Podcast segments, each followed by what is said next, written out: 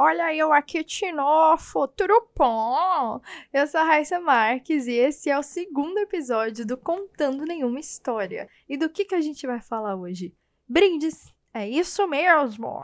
Nossos amados, nossos queridos brindes. Aqueles que todos querem, poucos usam. Roda a vinheta.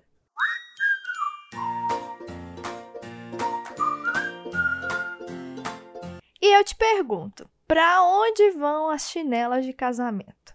Porque por mais que você faça um esforço para ela ficar linda, ela nunca vai ser aquela havaiana que você compra para usar, chinelinho no dedo, entendeu? Branquinha ou de qualquer cor que você quiser, que hoje em dia tem uma variedade muito louca. Eu nunca vejo as pessoas usando a chinela de casamento, a não ser no evento. E assim, se você for parar pra pensar, é um brinde caro, é um sapato que é feito para você usar uma vez só. Tipo assim, na verdade, não é feito para você usar uma vez só, mas você sabe, no fundo, lá no fundo, que você vai acabar usando só para tirar o seu saltinho ali, para você ficar mais confortável, entendeu? Para você não ter que ficar com o pé preto. Mas eu entendo, eu entendo, porque como é que você vai não dar a chinelinha para as madrinhas, a chinelinha para as convidadas, vai deixar elas descalças? Não tem como. Então você tem que fazer esse brinde. Mas esse brinde e outros, vários outros, você sabe que vão parar no seu armário para decorar o seu armário. Mas aí você fala: não, vou usar em casa, vou fazer uma faxina, entendeu? Colocar uma musiquinha. Mas Aí você lembra que você tem aquela Havaiana ou aquela. Insira qualquer marca de chinela aqui, porque eu só tô lembrando dessa. Você já tem aquela que você não usa mais para ir para algum lugar, pra piscina, pra praia, pra sair, sei lá o que você quiser. E você já usa ela em casa. Então, mais uma vez, a chinela do casamento fica em segunda opção. E eu já trabalhei orçando brinde. E é um negócio que, assim, qualquer coisa acima de uma caneta já é um absurdo de cara. Isso sem contar que você tem que fazer, tipo assim, muitas unidades para poder compensar, né? De 500 para cima, porque senão você nem desce pro play, nem faz o orçamento, nem tenta. Eu lembro que uma vez no Rock in Rio, eu fiquei doida para ganhar uma pochete que eles estavam dando lá, tipo, perto de onde eu tava, não tinha que pegar fila, eram algumas promotoras que estavam com ela e eu fiquei, meu Deus, eu preciso dessa pochete. Mas eu usei ela incríveis uma vez para pedalar, pro meu celular não cair. E assim, ela nem feia, ela é bem bonitinha. Eu não sei por que isso acontece. Eu não sei por que, que a gente tem essa loucura de ir atrás do brinde, de moça, pelo amor de Deus, me dá esse negócio grátis. E depois a gente esquece, tipo, parece que é um prazer do momento ali, sabe? Aquela coisa de. Eu consegui, mundo capitalista, ganhei um negócio que eu não paguei. E inclusive falando de festivais, quem lembra daquela época das pulseiras do Itaú no Rock in Rio? Todo mundo ficava doido para pegar aquela pulseira. Ela ficava piscando assim, era só uma, uma pulseira mesmo de, de silicone laranja com uma luzinha que brilhava. Era só isso. Mas as pessoas queriam colocar sete no braço e falar: Eu ganhei sete pulseiras do Itaú, eu sou melhor, entendeu? Eu sou aquela pessoa que merece sete pulseiras. Porque, sim, entendeu? Porque na hora que levantar o meu braço, quem não tiver me achado ainda vai me achar. Mas fica legal mesmo, né? Na hora do show, aquele monte de luzinha, não sei o quê. Se bem que hoje em dia a gente liga a lanterna no celular. Antes também, mas foi uma ideia boa. Porém, o que, que, você faz com isso depois? Você vai no shopping com essa pulseira? Você vai encontrar a gata? Só numa pulseirão do Itaú, que eu sou muito, muito louco. Não vai, entendeu? Ela fica lá. Ela fica lá junto de todos os 77 brindes que você que você ganhou naquele dia ou que você tentou ganhar. Mas uma coisa que eu acho muito útil, que não é brinde, que inclusive é bem caro, são aqueles baldes de pipoca de estreia de filme. Quem me conhece sabe que eu amo pipoca e que eu tenho um monte deles, porque, não sei, é um vício que eu não sei explicar. E eu realmente uso, mas agora, morando em apartamento reduzido, reduzido aqui em São Paulo, um tamanho menor, assim, do que eu estou acostumado, eu confesso que eu tive que guardar metade deles. Mas Teve outra coisa que eu tive que deixar metade lá em Goiânia, foi copo de festa. Agora, as festas não dão mais copo descartável, né? Elas fazem o próprio copo. É personalizado, rosa, azul, verde, com várias artes diferentes, aqueles transparentes, aqueles leitosos de vários, não sei o quê. E você fica, ai meu Deus, vou colecionar esses copos, eu preciso na minha vida. E nossa, que coisa maravilhosa, eu quero. Mas na verdade, na verdade verdadeira, diferente daquelas festas universitárias que você leva a sua própria caneca, acaba que em cada uma dessas você ganha um outro copo. Então você fica com 400 milhões de copos no final do mês. E você fala, Meu Deus, eu nem sabia que eu ia em tanta festa. mas também tem o, o fato de que cada uma delas tem uns quatro tipos de copo. E quando você vê, você, você perdeu completamente o controle da sua vida. Aí um belo dia, quando você for abrir o armário da cozinha, cai um monte de copo em cima de você, você não tem mais onde guardar. Os copos tomaram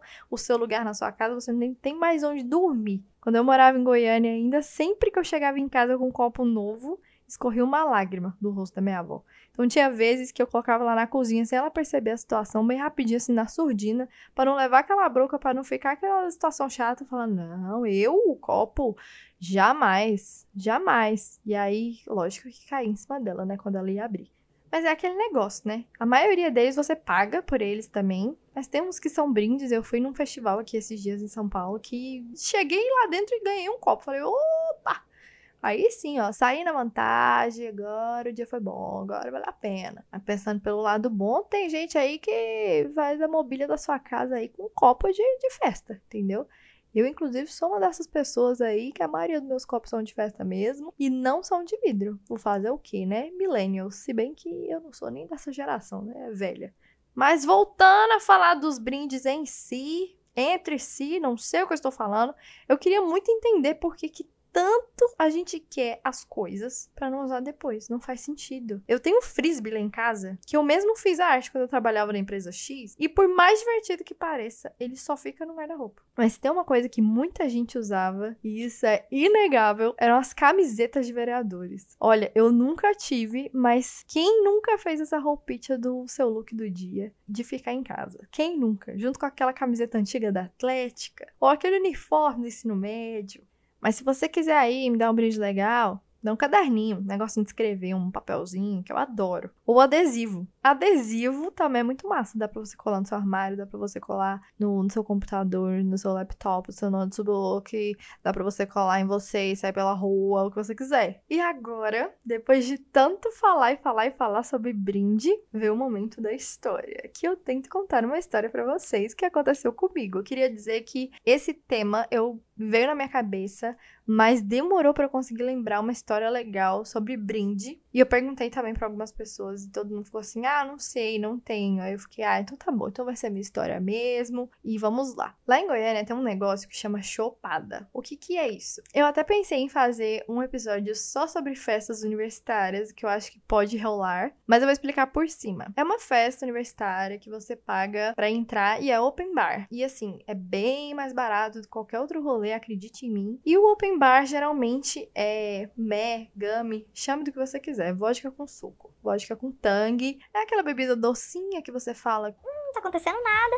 E na hora que você vê, já aconteceu tudo, você já está em outro planeta, você nem sabe quem é você mais, qual o seu nome. E essa é a chopada. Toca muito funk, toca um pouco de pop também, toca eletrônica e funk de novo. E geralmente, por ser em Goiânia, é muito quente, é tipo uma sauna. E eu já falei demais sobre o evento, continuemos. Estava numa chopada com alguns amigos meus. Se eu não me engano, o boy ia tocar esse dia, não me lembro certeza. Mas acho que sim. Porque eu comecei em chopada mais quando eu me formei, o que não faz muito sentido, mas era mais pra acompanhar o boy DJ, né? Porque dá aquela força, aquele, aquele negócio do, do apoio. Põe moral, põe seu mino. Eis que de vez em quando tem umas marcas de energético que estão nessas festas para divulgar o energético, a marca, não sei o quê. E aí tinha duas promotoras, um inflável gigantesco do energético. Conheci a sua marca aqui, que não está me pagando.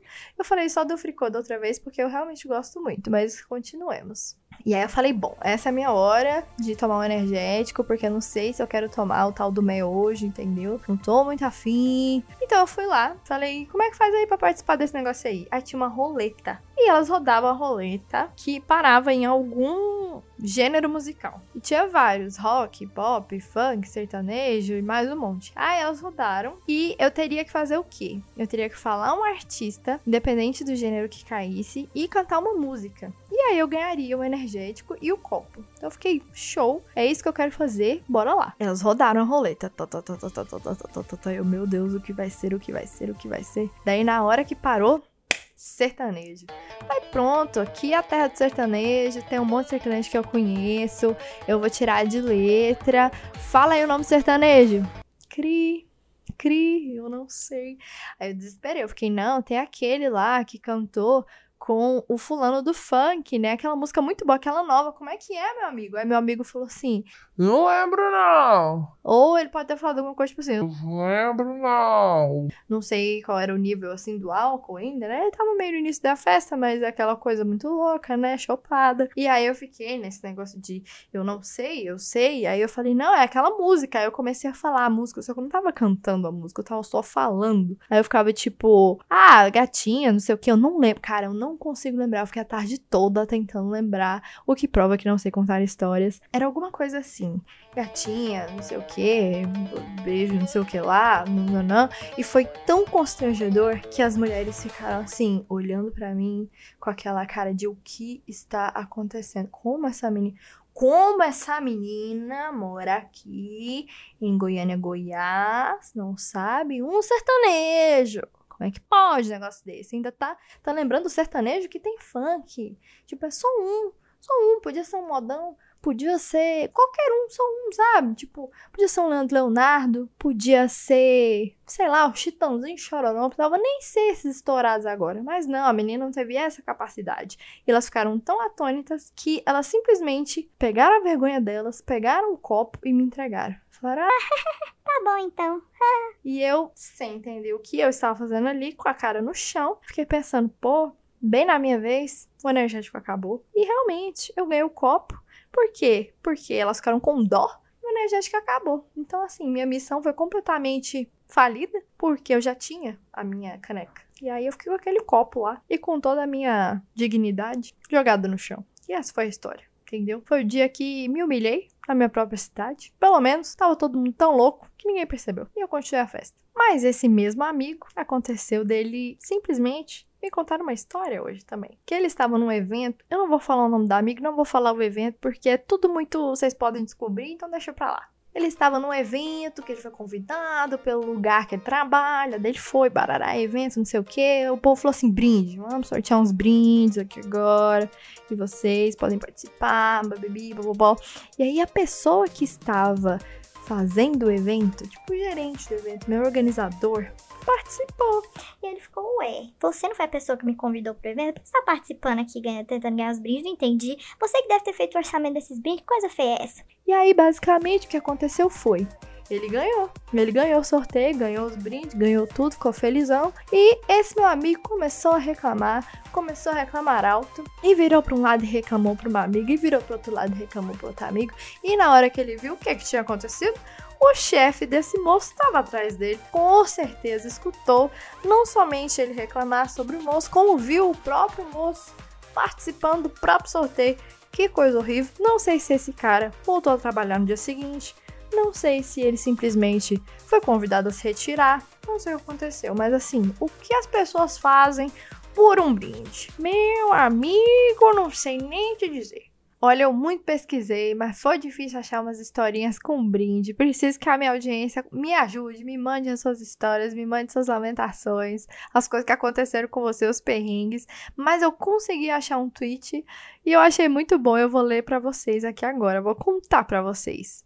Não vou falar quem foi.